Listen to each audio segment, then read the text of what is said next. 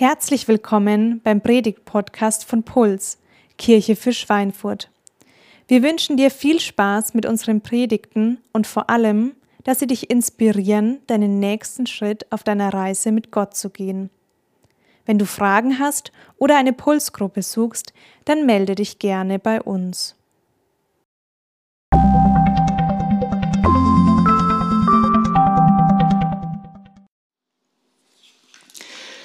Vor zwei Wochen, als Lukas die erste Predigt ähm, zu dieser Serie gemacht hat, ist er eingestiegen mit einer oder ja mit der Szene, die wir, die wir oft erleben, ähm, dass wir jemanden fragen, hey, wie geht's dir?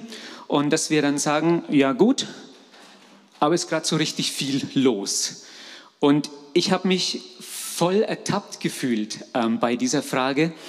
Ähm, wie, weil ich das zurzeit ganz oft sage. Ja, es geht mir gut, aber es ist gerade richtig viel los.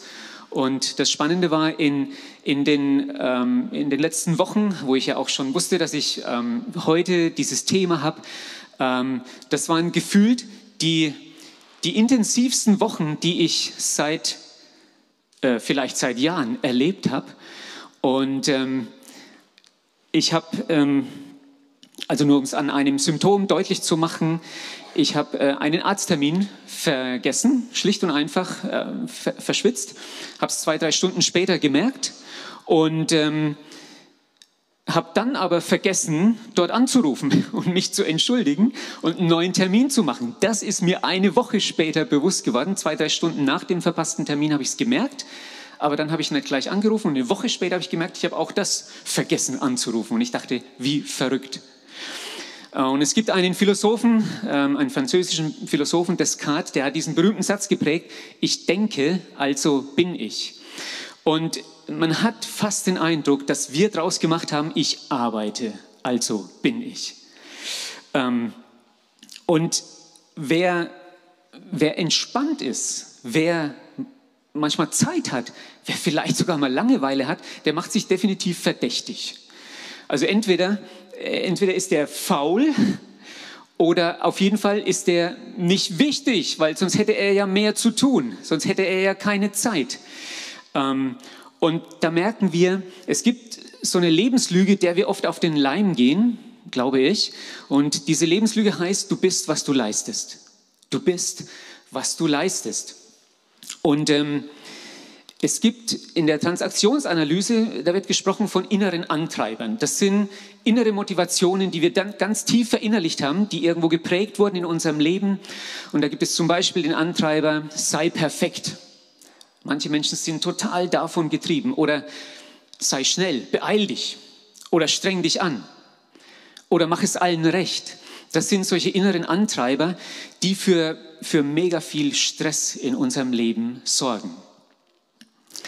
Und dann strampeln wir, dann strampeln wir und stressen uns rein oder wir lassen uns rein stressen. Und wenn unser Chef schnellere Ergebnisse haben will, dann strampeln wir halt schneller und ähm, geben alles und unser Leben wird richtig, richtig ähm, krass und macht uns mehr und mehr kaputt. Und dem gegenüber ist es so faszinierend, diese Einladung, die Jesus ausgesprochen hat und die, ähm, um die es beim letzten Gottesdienst ging. Wenn, wenn Jesus sagt, kommt her zu mir, kommt her zu mir alle, die ihr euch plagt und von eurer Last fast erdrückt werdet. Ich werde sie euch abnehmen. Nehmt mein Joch auf euch und lernt von mir, denn ich bin gütig und von Herzen demütig. So werdet ihr Ruhe finden für eure Seele. Denn das Joch, das ich auch das ich euch auferlege, drückt nicht und die Last, die ich euch zu tragen gebe, ist leicht.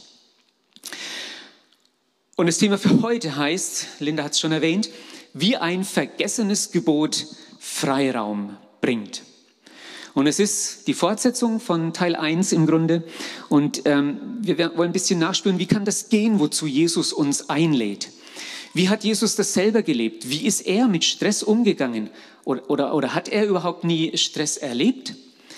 Und wir möchten gern von ihm lernen und möchten schauen, was ist das für ein vergessenes Gebot und was hat das mit Stress zu tun, was hat es mit Freiraum zu tun.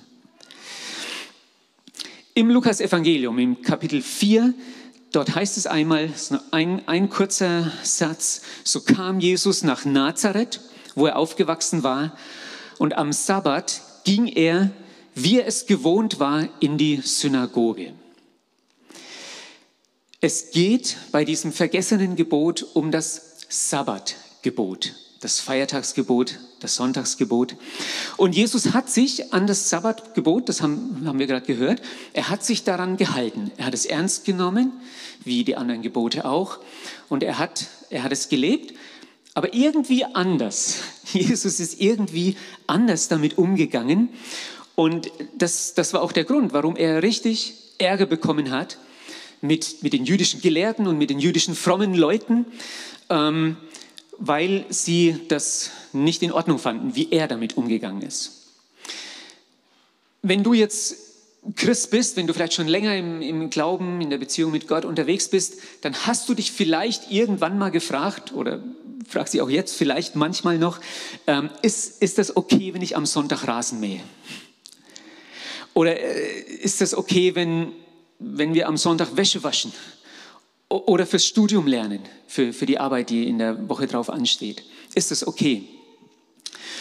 Und äh, wenn du nicht Christ bist, wirst du diese Frage vielleicht überhaupt nicht verstehen, weil, du sagst, ja, der Sonntag, das ist doch die Gelegenheit schlechthin, die Autoreifen zu wechseln und, und Ölwechsel zu machen und ähm, mehrere Maschinen Wäsche zu waschen und eigentlich alles das aufzuarbeiten, was ich die Woche über nicht geschafft habe.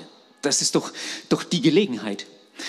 Und Jesus ging es um, um ein Verständnis vom, vom Sabbat, von diesem freien Tag, um ein Verständnis und auch um eine Praxis, so wie es einfach Gottes Idee entspricht. Und dem wollen wir ein bisschen nachspüren heute. Und es ging ihm darum, ähm, Menschen Freiraum zu verschaffen.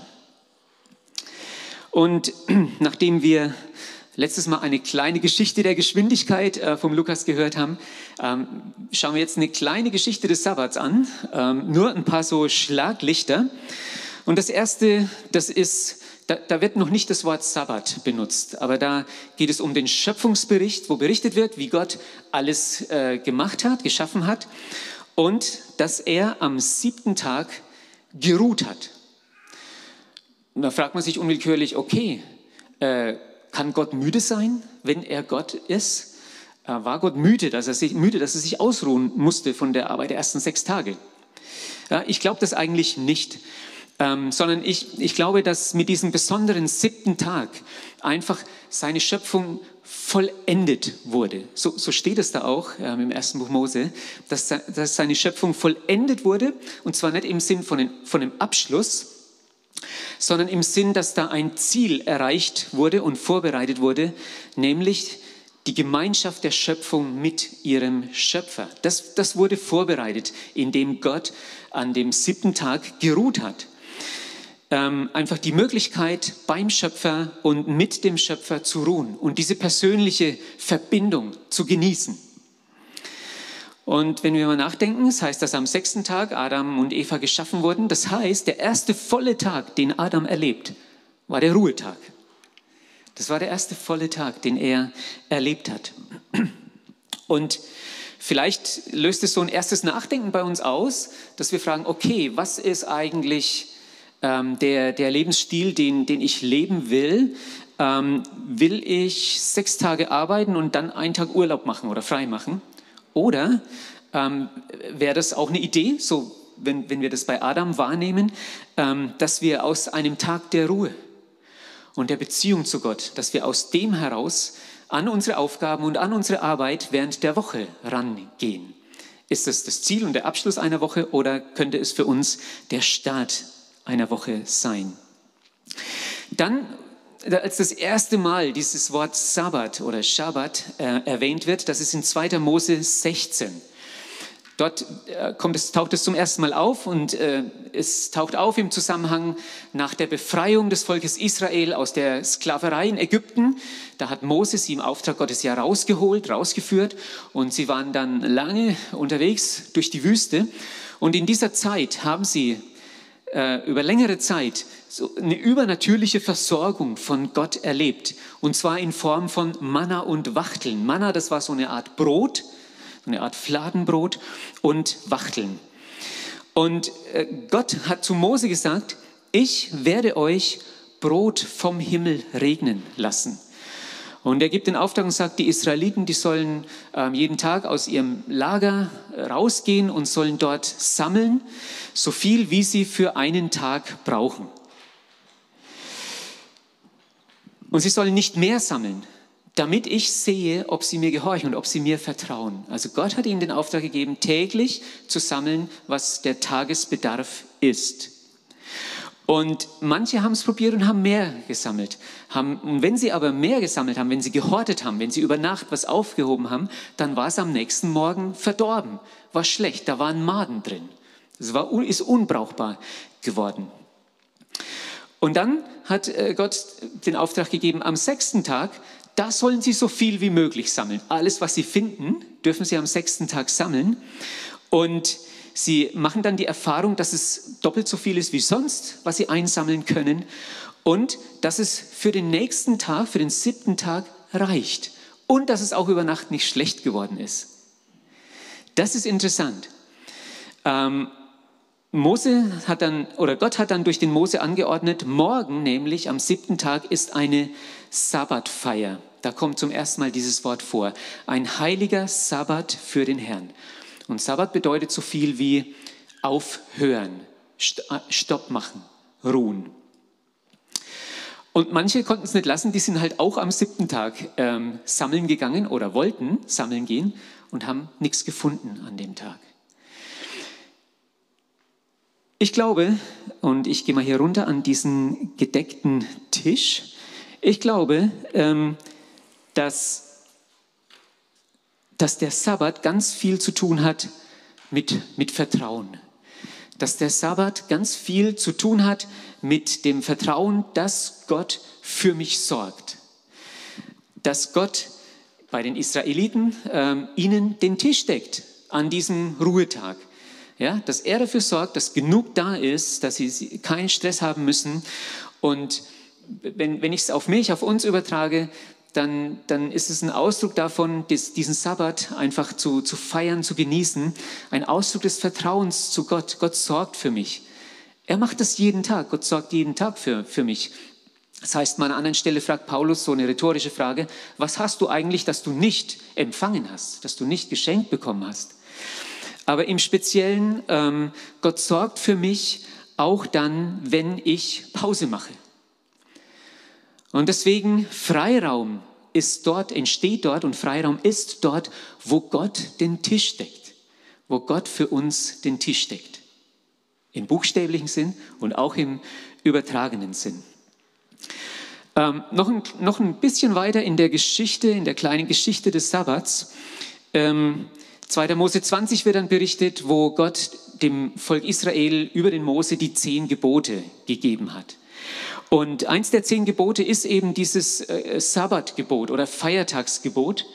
Und die Gebote sind ja zu verstehen, ich, die werden oft missverstanden, so irgendwie als wollte Gott uns immer einschränken und einengen. Aber im Grunde, richtig verstanden, sind die Gebote sowas wie, sowas wie Leitplanken, die einfach eine Grenze markieren. Ähm, wenn, ich, wenn ich diese Grenze ignoriere, dann werde ich Schaden nehmen, ja? dann, dann werde ich im Acker oder im Abgrund landen. Äh, die, diese Gebote, die sind sowas wie die Leitplanken äh, der Liebe und der Fürsorge Gottes. Und da heißt es dann, denke an den Sabbattag, um ihn, zu heilig, um ihn heilig zu halten. Sechs Tage sollst du arbeiten und all deine Arbeit tun, aber der siebte Tag ist Sabbat für den Herrn, deinen Gott. Du sollst an ihm keinerlei Arbeit tun, du und dein Sohn und deine Tochter, auch dein Knecht und deine Magd und dein Vieh und auch der Fremde, der Ausländer bei dir. Denn in sechs Tagen hat der Herr den Himmel und die Erde gemacht, das Meer und alles, was in ihnen ist, und er ruhte am siebten Tag. Darum segnete der Herr den Sabbattag und heiligte ihn. Das ist das Gebot, was am, am, am längsten beschrieben wird. Alle anderen sind, sind kürzer als dieses Sabbatgebot. Und was ist daraus dann geworden in den nächsten Jahrhunderten? Was haben die Juden daraus gemacht? Das, die Entwicklung im Judentum, sie haben das natürlich genau untersucht, das ist auch nicht verkehrt, das genau zu untersuchen. Und sie haben genau 613 Gebote bzw. Verbote identifiziert in den fünf Büchern Mose. Das, ist die, das wird die Torah genannt. Und da haben sie 613 Gebote und Verbote identifiziert. Ein Teil davon waren die sogenannten zehn Gebote. Und nach der Überzeugung der Rabbinen, das, das waren die jüdischen Gelehrten, war das Sabbatgebot so schwerwiegend, so wichtig wie, wie alle anderen zusammen. Und sie haben deswegen ähm, gigantische Ausführungsbestimmungen dazu entwickelt, wie das genau ähm, wahrzunehmen ist. Und sie haben für, für, für jeden Fall, für jede Situation versucht, eine Regelung zu finden, so auf jedes Töpfchen ein Deckelchen. Man nennt es Kasuistik, für jeden Fall das richtige Verhalten versucht zu definieren. Und das ist das, was dann der Talmud ist. Das, ist, das sind die Ausführungsbestimmungen, die Kommentare zum, zum äh, Gesetz, zum Gebot Gottes. Und jetzt, um es mal ein bisschen zu veranschaulichen, am Sabbat war zum Beispiel verboten, jede gewerbliche Tätigkeit, jede handwerkliche Tätigkeit war verboten. Es war verboten, Sachen zusammenzufügen, zum Beispiel durch Kleben. Es war verboten, Sachen auseinanderzunehmen, zum Beispiel durch etwas zu pflücken. Ähm, es war verboten, etwas zu tragen, irgendeine Last zu tragen. Ähm, auch das Gehen oder das Reiten oder das Fahren ähm, war verboten, wenn es über einen Sabbatweg hinausging. Das haben sie definiert mit so circa ein, eineinhalb Kilometer. Das war ein Sabbatweg. Alles, was länger war, war verboten. Und man kann sich vorstellen, dass sowas natürlich geradezu einlädt, die Schlupflöcher zu finden oder mit Spitzfindigkeiten das auszuhebeln und zu, zu umgehen. Und das haben die auch tatsächlich gemacht und sie sind richtig, richtig kreativ geworden, wie man dann die Dinge umgehen kann, um pro forma das zu berücksichtigen, aber doch das machen zu können, wo man Lust drauf hat. Zum Beispiel haben sie ähm, auf den Sattel eines Esels einen Wassersack gelegt, um mit dem, Edel, äh, mit dem Esel reiten zu können, weil und eine Reise auf dem Wasser zu machen, weil das war nicht verboten. Eine Reise auf dem Wasser war nicht verboten. Also Wassersack auf den Sattel vom Esel äh, kann man unterwegs sein. Ja, das ist nur ein Beispiel von zig Beispielen, wie man spitzfindig war, die Sachen auszuhebeln. Ich bin in Israel mal gewesen, äh, in einem großen Hotel in Beersheba, das ist im Süden von Israel. Und ähm, ich war dort auch am Sabbat. Also es war ein Riesenhotel, neunstöckiges Hotel. Und am Sabbat, das, ich fand das so, also es war für mich so, so ein Aha-Erlebnis oder ich habe halt sowas noch nie erlebt. Da gab es dann einen Aufzug, der hat, also die Aufzüge hatten sowieso keine Türen, ne, so die auf und zu gingen, sondern war immer offen. Und der Aufzug hat dann je, in jedem Stockwerk, also raufwärts in jedem Stockwerk, runterwärts in jedem Stockwerk gestoppt, damit die, die äh, frommen Juden, die im Hotel waren, einsteigen und aussteigen konnten ohne die Arbeit einen Knopf zu drücken. Das, das, das war der Sinn der Sache. Also das, um es nur ein bisschen zu, zu verdeutlichen. Und den Juden waren die Gebote Gottes so heilig, dass sie einfach ähm, so viele Zusatzbestimmungen festgelegt haben und sie haben versucht, so etwas wie einen Zaun nochmal vor die Gebote, so einen Schutzzaun davor noch zu bauen, als hundert- oder tausendprozentige Absicherung, dass man ja nichts verkehrt macht. Das, das wäre so ähnlich wie wenn ich mit dem Auto unterwegs bin und es ist 100 erlaubt, aber ich fahre vorsichtshalber nur 50, damit ich nur ja nicht in die Nähe von, von dem Vergehen komme. Aber ich zitiere mal einen, äh, einen Autor, Tim Hofestol. Aber Schafe, er, er, spricht jetzt in dem Bild vom Schaf und von dem Hirten, aber Schafe werden nicht am besten durch Zäune geschützt, sondern durch eine Beziehung zu einem guten Hirten. Schafe werden nicht am besten durch Zäune geschützt, sondern durch eine, Bezie durch die, eine Beziehung zu einem guten Hirten. Und diese Beziehung zum guten Hirten, in Anführungszeichen, zu Gott, das haben sie bei allem Bohai um das Sabbatgebot verloren. Das ist auf der Strecke geblieben. Wir sprechen bei Puls viel über das Evangelium. Das Evangelium als Grundlage für unser Leben, als Grundlage für unsere Kirche. Das Evangelium, das einen Namen hat, den Namen Jesus, das Evangelium, das einfach diese gute Nachricht, diese frohe Botschaft ist, ähm, dass Gott uns in Jesus ähm, Vergebung anbietet und so weiter. Und wir haben dann manchmal auch darüber gesprochen, es gibt zwei zwei Feinde des Evangeliums. Das ist auf der einen Seite ähm, sowas wie Gesetzlichkeit. Das, was ich gerade beschrieben habe, was, was mit dem Sabbatgebot passiert ist. Ähm, Moralismus, so eine Art religiöse Bürokratie. Das ist auf der einen Seite ein Feind des Evangeliums. Das, was Gott als Freiraum gedacht hat und schenken wollte, das ist zu einem Gefängnis geworden mit diesen Tausenden von Bestimmungen. Und der Sabbat, der eigentlich den Menschen Zeit geben sollte für eine intensivere Begegnung mit Gott ähm, und auf ihn zu schauen, der ist zu einer Institution geworden, der letztlich, die letztlich den Blick auf Gott verstellt hat sogar. Also sie haben dieses Gebot überbetont und den Gebieter verloren dabei. Das ist das, was passiert ist. Und die andere Seite, der andere Feind des Evangeliums, der guten Nachrichten Gottes, das ist so ein Liberalismus, so eine Beliebigkeit. Darf man doch alles nicht so eng sehen, muss man alles nicht so genau sehen, ist eigentlich egal, was du machst, wie du lebst. Und auf der Seite, äh, jetzt im Blick auf das Sabbatgebot, ähm, wird es bedeuten, es spielt überhaupt keine Rolle. Der Sonntag, der Sabbat, der Sonntag wird zu einem Tag, der sich überhaupt nicht mehr unterscheidet ähm, von, von den anderen Tagen, vom Werktag. Und insofern ist es ein vergessenes Gebot. Aber das verlorene oder auch vergessene Gebot, jetzt von den beiden Seiten, ist letztlich ein absolut geniales Angebot von Gott. Das vergessene Gebot ist Gottes geniales Angebot. Es, der Sabbat ist eine gute Nachricht, ist ein Evangelium für uns. Und das werden wir noch ein bisschen anschauen und jetzt gucken, wie, wie Jesus mit dem Sabbat umgegangen ist. Äh, da fällt auf, dass Jesus sehr früh, sehr zeitig in eine Konfrontation gekommen ist mit den, mit den jüdischen Gelehrten, mit den jüdischen Frommen. Äh, ein Auslöser war, oder der allererste Auslöser, dass er an einem Sabbat mit seinem Team, mit seinen Jüngern unterwegs war und die hatten, die hatten Hunger und haben Ähren gepflückt und geknabbert. Also sie haben sich einfach was vom Feld ähm, geholt und das ist beobachtet worden, äh, weil die haben ja auch darauf gewartet, dass Jesus Fehler macht. Und das war verboten. Sie haben gesagt, guck mal, was deine, was deine Jünger machen. Weißt du nicht, dass das verboten ist? Warum, warum korrigierst du die nicht? Ähm, das war am Sabbat als Erntearbeit verboten. Andere Auslöser waren, dass Jesus immer und immer wieder am Sabbat Menschen geholfen hat, Menschen geheilt hat, also es gibt mindestens fünf ähm, äh, Begebenheiten, wo er einmal einen Blinden, einmal einen, der total gebeugt und verkrüppelt war und, und andere ähm, geheilt hat, wieder aufgerichtet hat, ihnen wieder zu einem, zum Aufatmen, zu einem befreiten Leben geholfen hat.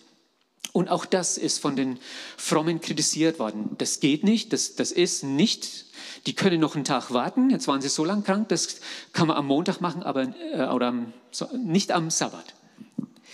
Und Jesus hat diese, ist in diese Konfrontation hereingegangen, weil er ähm, das nicht akzeptieren wollte, was aus dem Sabbat gemacht worden war. Und er hat in, den, in diesen Auseinandersetzungen äh, drei, ich fasse das zusammen, drei wichtige Aussagen gemacht. Zum einen hat er gesagt, der Menschensohn, und das war eine Bezeichnung für sich selber, die war damals bekannt, der Menschensohn ist der Herr über den Sabbat. Mit anderen Worten, ich bin Herr über den, den Sabbat. Er hat eine Autorität beansprucht, dass er definieren kann, wo, was der Sabbat ist und wozu der Sabbat da ist. Und dann eine zweite zentrale Aussage war, Gutes tun ist immer erlaubt.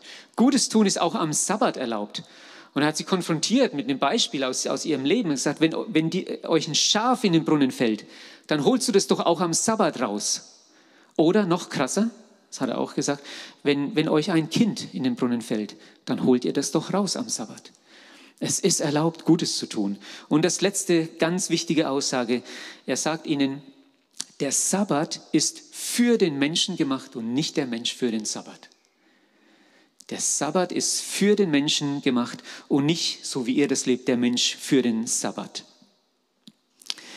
Und ich, hab, ich gehe hier nochmal an den schönen gedeckten Tisch. Ich habe euch am Anfang erzählt von, von den Manna und Wachteln und ähm, von dem Brot, das Gott vom Himmel hat regnen lassen. Und ähm, Freiraum ist da, wo Jesus, wo Gott den Tisch deckt. Das, das war äh, das Statement. Freiraum ist dort, wo Gott den Tisch deckt. Und es gibt eine, eine ganz interessante Parallele, wo Jesus von sich selber spricht. Die Situation war folgende. Er hat gerade 5000 Leuten den Tisch gedeckt. Er hat dieses Wunder gemacht, diese, diese sogenannte Speisung der 5000, dieses Brotwunder. Und ähm, am nächsten Tag kamen Leute, wieder, wahrscheinlich weil sie gedacht haben, es gibt wieder Brot umsonst. Ja klar, wo es was umsonst gibt, hätten wir das gerne am nächsten Tag wieder. Und äh, ich lese ein bisschen vor, was Jesus dann mit ihnen äh, für ein Gespräch führt.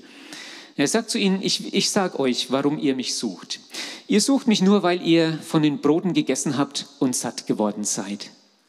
Aber was Gott euch durch die Wunder sagen will, das wollt ihr eigentlich nicht verstehen. Statt euch nur um die vergängliche Nahrung zu kümmern, bemüht euch um die Nahrung, die Bestand hat und die das ewige Leben bringt. Diese Nahrung wird euch der Menschensohn geben. Denn ihn hat Gott, der Vater, als seinen Bevollmächtigten bestätigt. Und dann fragen die Leute, ja, wenn wir dir glauben sollen, dass du von Gott gesandt bist, dann lass uns ein Wunder sehen, das uns das beweist. Wo bleibt dieser Beweis? Damals in der Wüste, so argumentieren sie, da haben unsere Vorfahren das Manna gegessen. So wie es ja in den Schriften heißt, Brot vom Himmel gab er ihnen zu essen. Und jetzt ganz spannend die Antwort, die Jesus ihnen gibt. Jesus erwiderte, ich sage euch, das Brot vom Himmel, das hat euch nicht Mose gegeben. Es ist mein Vater im Himmel, der euch das wahre Brot vom Himmel gibt. Denn das Brot, das Gott gibt, das ist der, der vom Himmel herabkommt und der Welt das Leben schenkt. Herr, sagten sie zu ihm, gib uns immer von diesem Brot. Wahrscheinlich haben sie immer noch irgendwie an Brot aus Teig oder Sauerteig oder was gedacht. Gib uns immer davon. Jesus antwortete, ich bin das Brot des Lebens. Wer zu mir kommt, wird nie mehr hungrig sein und wer an mich glaubt, wird nie mehr Durst haben. Ich versichere euch, wer glaubt, hat das ewige Leben. Ich bin das Brot des Lebens. Eure Vorfahren, die in der Wüste das Manna gegessen haben, sind gestorben. Aber hier, in meiner Person, aber hier ist das wahre Brot, das vom Himmel herabkommt. Wer davon isst, wird nicht sterben. Ich bin das lebendige Brot, das vom Himmel herabgekommen ist. Also Jesus sagt, ich bin eigentlich ähm, dieses, dieses Brot vom Himmel. Durch mich deckt der Vater euch den Tisch im letzten und im allertiefsten Sinne. Ähm, ich bin das Brot, das nicht nur euren Bauch satt macht, sondern ich bin das Brot, das eure Seele sättigt. Und in dem Sinne, in dem Zusammenhang könnte man sagen auch, Jesus ist sowas wie unser ultimativer Sabbat geworden. Vor zwei Wochen ging es darum, dass Jesus einlädt, äh, zu ihm zu kommen und Ruhe für die Seelen zu finden. Und wer Jesus findet, der findet im tiefsten Sinne und im umfassenden Sinn Ruhe für seine Seele. Das heißt nicht, dass wir manche praktische, Alt, äh, äh, hektische Alltage erleben. Aber im tiefsten kommt unsere Seele, unser Herz zur Ruhe bei Jesus. Und es ist dann eben nicht mehr so, dass ich, dass ich mich ähm, abstrampeln muss, in meinem Leben, dass ich mich abstrampeln muss und um mir selber etwas zu beweisen oder, oder anderen irgendwie was zu beweisen. Es ist nicht mehr so, dass ich ähm, strampeln muss, um, um Anerkennung von Menschen zu gewinnen. Ähm, ich, ich muss nicht mehr strampeln, um, um das Gefühl zu haben, wichtig zu sein, weil ich verstanden habe, wie wichtig ich längst für Gott bin. Ich muss mich auch nicht mehr abstrampeln, um die Anerkennung von Gott irgendwie mir zu erarbeiten weil mehr als das, was Gott für mich schon getan hat, ähm, kann er gar nicht tun, ähm, egal wie viel ich strample. Ich muss nicht strampeln, um Gottes Wohlwollen für mich irgendwie zu, zu erarbeiten. Ich muss auch nicht strampeln, um mir den Himmel zu verdienen. Und insofern ist es auch nicht verwunderlich, ähm, dass die Christen vom Sabbat eigentlich zu dem Sonntag dann als Feiertag gewechselt haben. Dass sie nicht mehr den Sabbat als den letzten Tag der Woche gefeiert haben, sondern dass sie ähm, den Sonntag oder wie es eigentlich heißt, den Tag des Herrn, nämlich den Tag seiner Auferstehung, als Feiertag genommen haben. Das Wort Sonntag ist erst später entstanden. Das kommt aus einem nicht christlichen Kontext vom, vom Gott der Sonne, aber ist egal. Äh, wir haben uns daran gewöhnt an den Namen, aber eigentlich ist es, heißt es der Tag des Herrn, der Tag der Auferstehung, weil Jesus diese zentrale Rolle hat und weil in Jesus wir diese letzte Ruhe äh, auch diese letzte Ruhe, das klingt jetzt irgendwie missverständlich, das klingt nach Friedhof, aber diese tiefste Ruhe ähm, finden können. Und so ist das einfach der Tag der Christen geworden. Was können wir von Jesus lernen? Von seiner Art zu leben, von seinem Lebensstil, was können wir davon lernen? Drei Stichworte dazu. Rückzug, Rhythmus und Rituale. Rückzug, Rhythmus und Rituale, die wichtig sind. Und wir finden das im Leben von Jesus. Äh, auf der, auf der Folie hier seht ihr mal ganz viele Stellen. Das ist wahrscheinlich so klein, dass ihr das nicht lesen könnt. Aber ähm, das sind alles Situationen, wo es heißt, und Jesus zog sich zurück, um alleine zu sein, um zu beten. Er hat sich ausgeklingt aus dem Trubel, aus den Menschenmassen. Alles, alle diese Stellen ähm, haben dieselbe Aussage, Jesus zog sich zurück. Ganz viele Bibelstellen. Und er hat immer wieder die Stille gesucht, hat immer wieder die Einsamkeit ähm, gesucht. Und Einsamkeit in diesem Sinne, die kann man vielleicht so beschreiben oder, oder definieren, das ist einfach eine geplante Zeit, also eine Zeit, die ich mir bewusst einplane, um mit Gott alleine zu sein und auch mit mir selbst ähm, alleine zu sein. Das ist sowas wie Raum schaffen, mich von Gott lieben zu lassen. Rückzug in die Einsamkeit. Und ich habe euch mal so ein Foto mitgebracht. Weiß nicht, ob man das erkennen kann. Das ist im Steigerwald, auf so einer, in der Nähe von Handtal, falls das jemand kennt. Auf der Kuppe von so einem Weinberg steht da so eine kleine zeltdachförmige ähm, Kapelle und es sind Bänke da und es ist, steht da oben auch so ein Kreuz. Und ähm, da bin ich schon oft öfters hingefahren. Ich mache ich mache es, muss ich gestehen, nicht ganz regelmäßig, aber ich bin immer wieder dorthin gefahren, um dort ein paar Stunden Zeit einfach zu verbringen. So meine persönliche Weinbergzeit ähm, nenne ich das, wo ich aufhören kann, über Sachen nachzudenken oder wo ich über ganz andere Dinge nach, anfangen kann nachzudenken, wo ich ähm, einfach nicht produktiv sein muss, wo ich nicht mit irgendeinem Ergebnis aus der Zeit rauskommen muss, wo ich einfach sein kann und wo ich einfach in der Gegenwart von Gott auch sein kann und das genießen kann und mit ihm reden, laut oder leise oder nur in Gedanken. Ähm, und ich genieße ähm, solche Zeiten. Ich glaube, wenn es um diesen Rückzug geht, da gibt es ja zwei Dimensionen. Es gibt die äußerliche Dimension, dass wir mal ein bisschen uns rausziehen können von den vielen Menschen, von, vom Lärm, von den, von den vielen Reizen und Informationen, die uns überfluten, dass wir uns mal rausnehmen können. Ist gut, wenn man da auch sein Handy nicht mitnimmt oder ausschaltet. Ähm, und die andere Dimension ist natürlich die innere, innerlich zur Ruhe zu kommen. Das ist oft viel schwerer, das dauert oft viel länger, ähm, aber einfach auch mental und, und auch emotional zur Ruhe zu kommen. Jesus hat es immer wieder gemacht. Dann Rhythmus. Ähm, Jesus hatte einen Rhythmus und dieses Thema Rhythmus ist mir mal so bewusst geworden, als ich in Griechenland war, in dieser Mönchsrepublik Athos. Ich bin da zweimal gewesen, eine Woche zusammen mit meinem Vater. Das ist ähm, da, wie so ein Staat im Staat in Griechenland, ähm, so eine Landzunge, die 40 Kilometer ins Meer ragt und da gibt es auch eine Grenze, da braucht man auch eine Einreiseerlaubnis. Und da gibt es viele Klöster, orthodoxe Klöster. Und ich bin dort eben zweimal zum Wandern gewesen und einfach auch ähm, Ruhe und Stille zu genießen. Und wenn ich dann so am Meer äh, saß, dann, dann ist mir aufgefallen einfach dieser Rhythmus von, von den Wellen, das Anrollen und wieder zurückgehen, äh, immer zu, Tag und Nacht. Jahr um Jahr, Jahrtausend um Jahrtausend, ähm, dieser Rhythmus des Meeres. Und dann habe ich als Parallele gedacht, irgendwie so das Leben dort in den Klöstern, wo wir ein bisschen Einblick bekommen haben, das ist auch ähm, ganz stark von Rhythmen geprägt.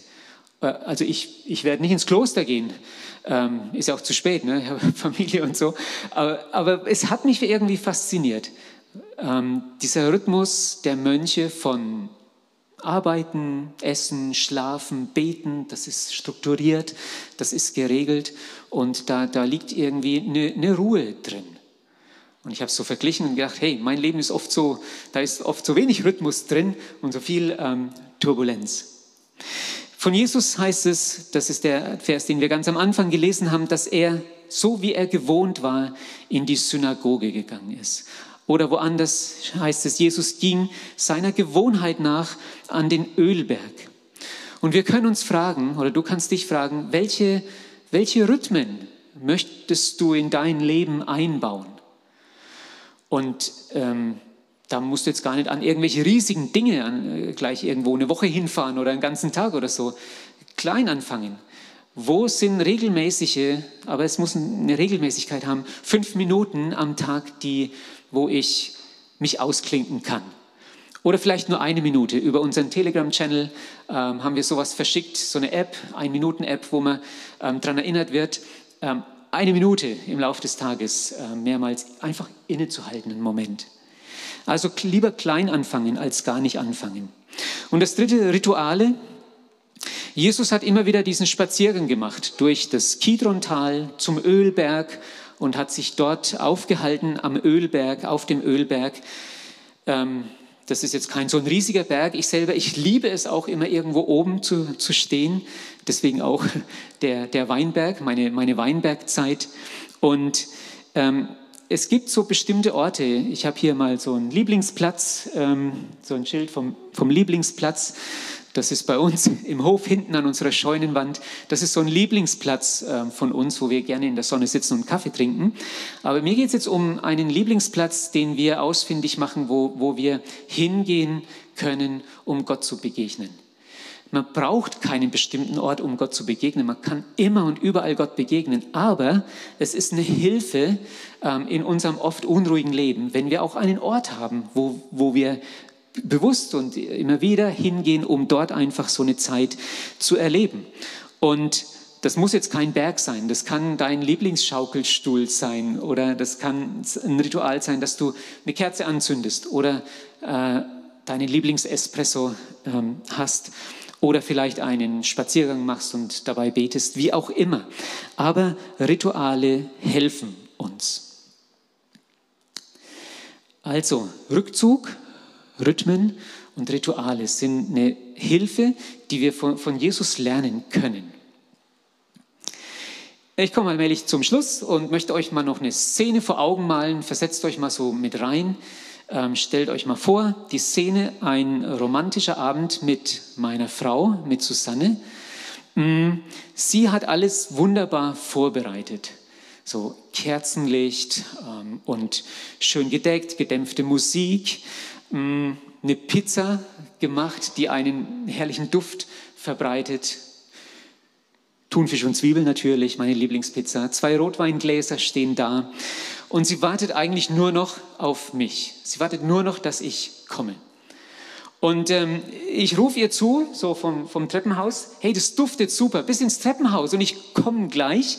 Ähm, ich hole nur schnell noch die Wäsche aus der Waschmaschine und häng die schnell auf, dann hast du das schon weg und dann wird die auch nicht so knitterig und so weiter. Und dann, dann komme ich und dann machen wir uns einen schönen Abend. Zehn Minuten später die Pizza dampft nicht mehr so arg. Ähm, und dann äh, rufe ich, hey, Susi, die Wäsche hängt. Ist das nicht klasse? Die Wäsche hängt. Und, ähm, aber die Treppenhausbeleuchtung, du, du liegst mir seit Tagen ja in den Ohren, dass das Treppenhauslicht nicht funktioniert. Ich mache das jetzt schnell noch. Und danach machen wir uns einfach einen richtig, richtig schönen Abend. Ich wechsle schnell die Birne. Zehn Minuten später, es hat so lang gedauert, weil mir eine Birne runtergefallen ist und ich natürlich die Scherben weggekehrt habe und dann eine neue Glühbirne gesucht habe. Zehn Minuten später komme ich und habe also auch die Treppenhausbeleuchtung in Ordnung gebracht und die Pizza ist total abgekühlt. Die Stimmung auch bei Susanne abgekühlt. Und ähm, ich merke das aber noch nicht. Und, und ich, ich frage mich schnell, hast du vorhin, als du heimgekommen bist, hast du das Auto in die Garage gefahren? Nee, hast du nicht. Okay, ich fahre es noch schnell in, in die Garage, weil es gibt Frost heute Nacht und genau, dann sind wir auf der sicheren Seite. Und dann machen wir uns einen schönen Abend. Und in dem Moment bricht Susanne in Tränen aus. Ich bin völlig entgeistert. Ich verstehe die Welt nicht mehr. Ähm, ich habe mir so Mühe gegeben. Ich habe alles gemacht für dich und jetzt, jetzt äh, weinst du. Was ist eigentlich los? Äh, ich habe überzogen. Etwas zumindest. ähm, sie wollte gar nicht, dass ich das alles für sie tue. Jedenfalls nicht jetzt. Äh, vielleicht später. Sie hatte aus Liebe was, was für mich vorbereitet. Hm, sie hat sich auf mich gefreut. Sie wollte über was, was ihr wichtig war, mit mir, mit mir reden und einfach mit mir zusammen sein. Und ich glaube, so ähnlich geht es Gott manchmal mit uns. Ähm, dass wir nicht realisieren, was er für uns vorbereitet hat und dass er sich wünscht, ähm, diese Zeit mit uns zu verbringen. Freiraum ist, wo Gott den Tisch deckt. Freiraum ist, wo Gott den Tisch deckt. Und dieses vergessene Gebot, das ist Gottes geniales Angebot an uns. Und zum Schluss fünf Stichworte, die dieses Angebot beschreiben. Das erste Stichwort aufhören. Stopp machen, Sabbat machen, anhalten. Und es geht nicht darum, dass ich den Sabbat halte oder den Sonntag halte, sondern der Sonntag will mich halten. Das zweite Stichwort aufatmen. Aufatmen. Jemand hat mal so beschrieben, der Sonntag bedeutet für mich, so zu tun, einen Tag lang so zu tun, als wäre meine gesamte To-Do-Liste abgearbeitet. Wir wissen, dass die nie abgearbeitet ist. Wenn ich eine, eine Sache streiche, kommen drei neue dazu, so ungefähr. Ja, so erleben wir das manchmal. Aber einen Tag lang so tun, als wäre meine To-Do-Liste abgearbeitet. Und Gott das Vertrauen aussprechen dadurch, ich glaube, du machst das schon und ich nehme mich mal selber nicht so wichtig, als würde alles nimmer, nimmer weitergehen, wenn ich einen Tag Pause mache. Das dritte Stichwort auftanken und zwar in jeder Hinsicht, körperlich, seelisch, emotional, geistlich, glaubensmäßig, Dinge tun, die, die, die mich erfüllen, die, ja, die Freude machen, die mich auffüllen, die ich genießen kann. Und dann aufschauen, den, den Blick einfach bewusst an diesem Tag zu Gott richten, ähm, aufschauen, hinschauen zu Gott ich denke da oft an so, an so, Geräte, die geeicht werden müssen alle paar Jahre, damit sie zuverlässig sind, ähm, weil sie ungenau werden. Und dann musst du, also medizinische Geräte zum Beispiel, müssen geeicht werden. Oder Musikinstrumente, die müssen gestimmt werden. Und so sowas ist für mich eigentlich der, der Sonntag, wo ich wieder geeicht werde, wo ich hinschaue zu Gott und dann aufmerken, Aufmerksamkeit geben, Gott in der Begegnung mit Gott. Das sind für mich fünf Stichworte, die einfach schön beschreiben, um was es geht, wenn es um dieses vergessene Gebot geht. Und das ist was, das will uns nicht einengen und Vorschriften machen, sondern uns aufblühen lassen. Aufblühen wäre auch noch ein schönes Wort, was hier dazu passt. Ähm, und uns Freiraum für unser Leben und auch für, für den Alltag, für den Werktag, der vor uns liegt, schenken. Ich bete zum Schluss. Vater im Himmel, äh, ich möchte es immer wieder neu verstehen, dass deine Gedanken für mein Leben gute Gedanken sind. Dass du äh, gute Absichten hast, wenn du uns Dinge ans Herz legst und sagst, mach das so oder mach das nicht so. Dass du immer einfach, und du bist unser Erfinder und du weißt, wie, wie wir funktionieren. Und deswegen gibst du uns einfach diese, diese Hilfen, diese Leitplanken, diese Gebote, ähm, diese Angebote, unser Leben zu gestalten. Und eins davon ist einfach dieses Gebot, ähm, zur Ruhe zu kommen, bei dir, mit dir, vor dir. Und ich bete darum, Herr, dass wir es tief verinnerlichen können, um was es da geht. Und dass das, wenn wir das tun, dass das nicht wieder eine fromme Leistung ist, die wir vollbringen, sondern dass es einfach ähm, das beschenken, sich beschenken lassen von dir, Herr, dass es, dass es darum geht. Und ich danke dir, Herr. Ich gebe zu, dass ich das nicht immer verstehe, dass ich das nicht immer lebe, dass ich manchmal so dumm bin ähm, und auch einfach rotiere und versuche irgendwie, ähm, ja, irgendwie alles auf die Reihe zu kriegen. Aber danke, dass du uns immer wieder erinnerst und eigentlich jeden Sonntag daran erinnern möchtest, ähm, von woher wir unser Leben empfangen und wer unser Leben erfüllt und reich macht und beschenken kann. Danke einfach für dieses Gebot, das wir vielleicht ganz neu entdecken dürfen, entdecken wollen. Und ich ähm, bete einfach, dass es uns allen Lust macht, egal ob wir dich schon kennen oder noch, noch gar nicht so gut kennen, aber dass wir einfach die, äh, uns ausstrecken nach diesem Lebensstil und letztlich ausstrecken nach dir selbst. Amen.